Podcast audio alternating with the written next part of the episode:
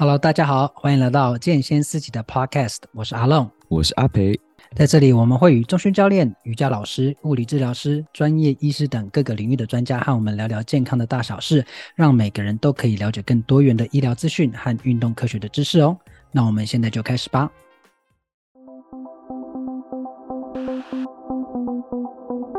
呃，阿培医师刚开业嘛，所以都会、嗯。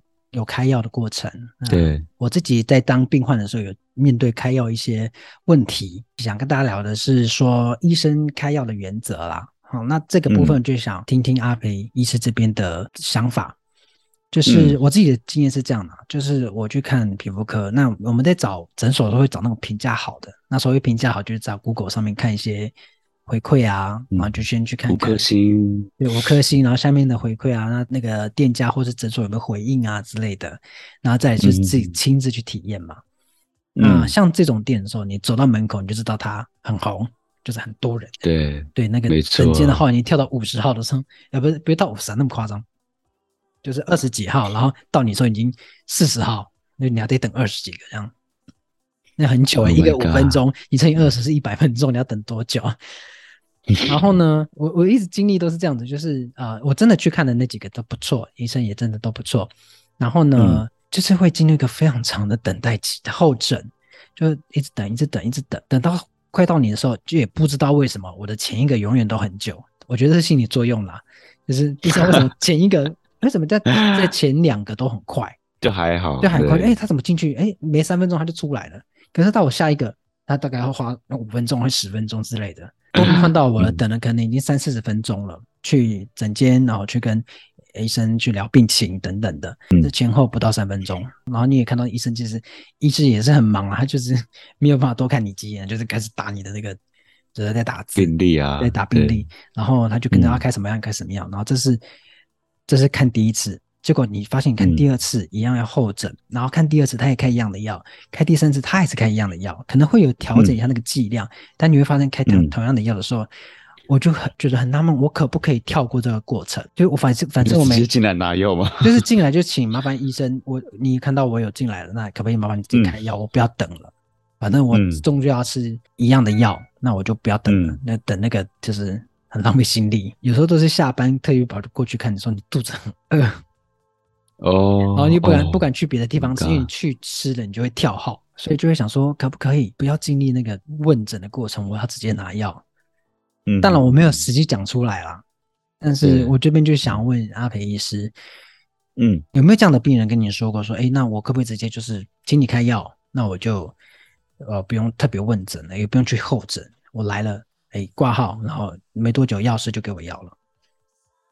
可以这样、哦，其实这样的病人不少诶、欸嗯、哦，真的吗？就是因为他们长期吃某一些药，慢性病的药，然后他们可能慢性病的或者说一些常吃的症状治疗药，嗯，然后他们知道说他们吃这种药有效，但吃其他种药没有效，嗯，所以他们就一进诊就说，呃，医师，我要开这个药，我觉得这个药对我比较有效，嗯，然后你不要开什么什么什么药，因为我之前吃了有什么不舒服，然后或是没有效果，嗯，就是我不知道他的症状。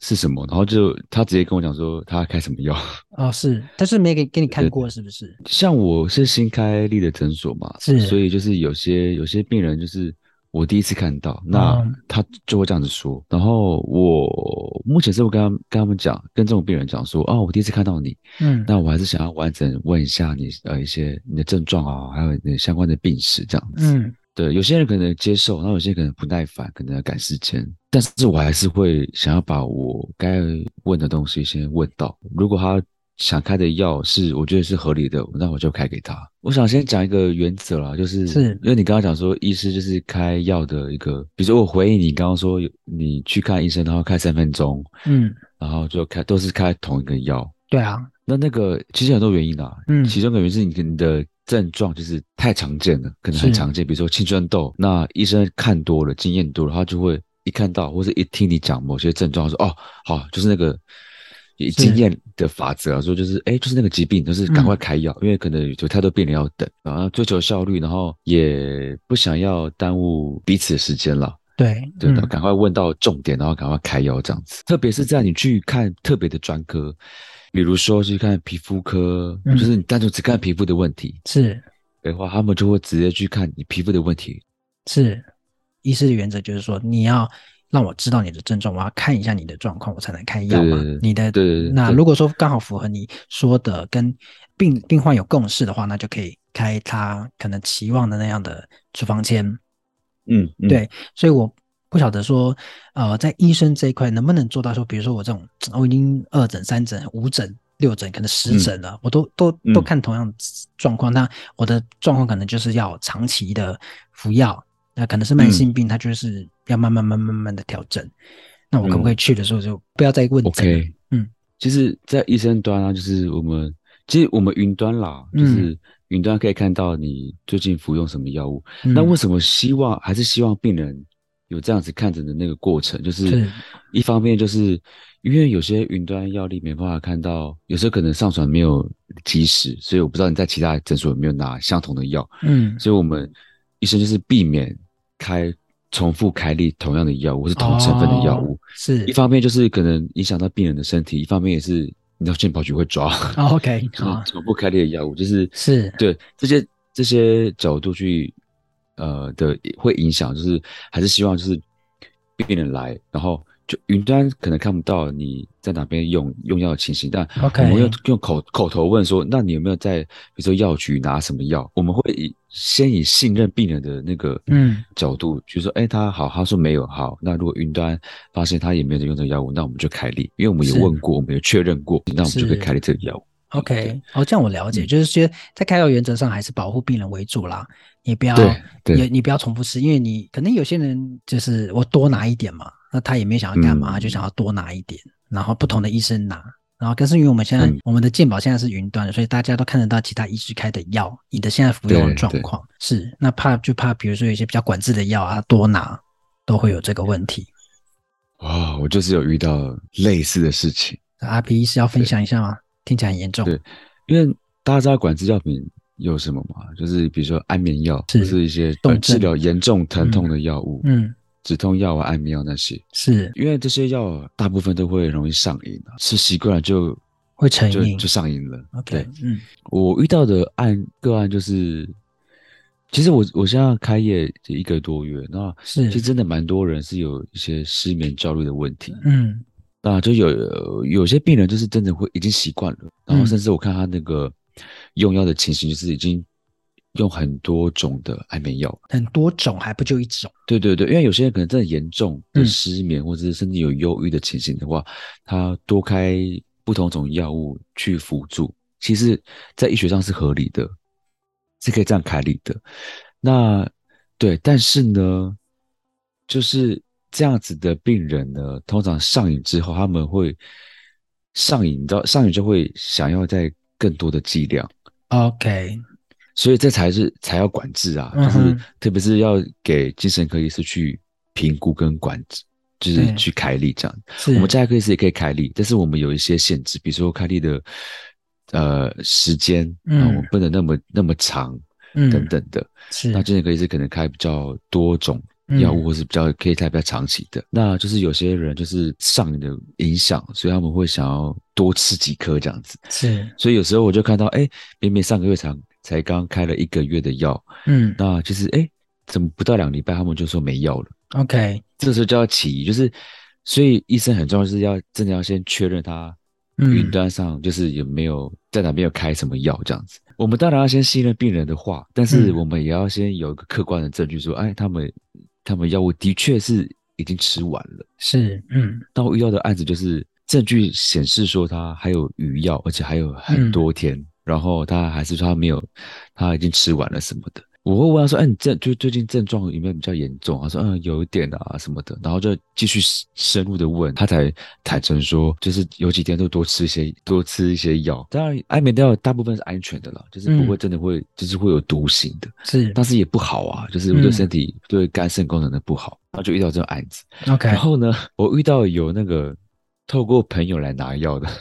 透过朋友来拿药，我不就是朋友可能认识的人了。有一个也是第一次来，然后就他就拿一个安眠药，就说我要开这个药。当然我会关心一下，因为毕竟是管制药，我就说哎，那你之前是怎么吃的啊？然后在哪里开开立的啊？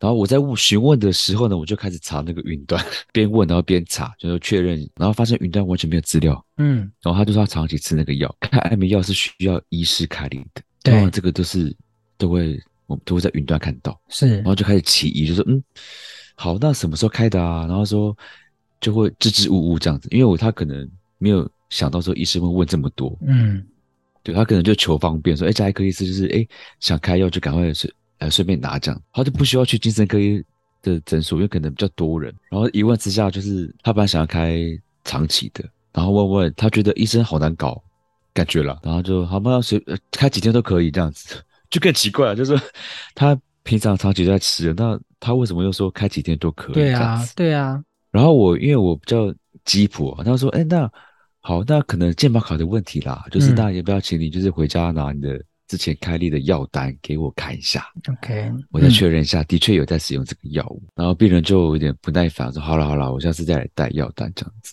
OK，后续就是他另外一个有在长期吃安眠药的一个朋友，然后就带他的那个人的药单，然后来就是诊所，嗯，然后他就帮那一位就是刚刚来找我的那个病人说说他的确有吃啊，你看这就是他吃的药。然后我查看一下，没有任何一颗安眠药。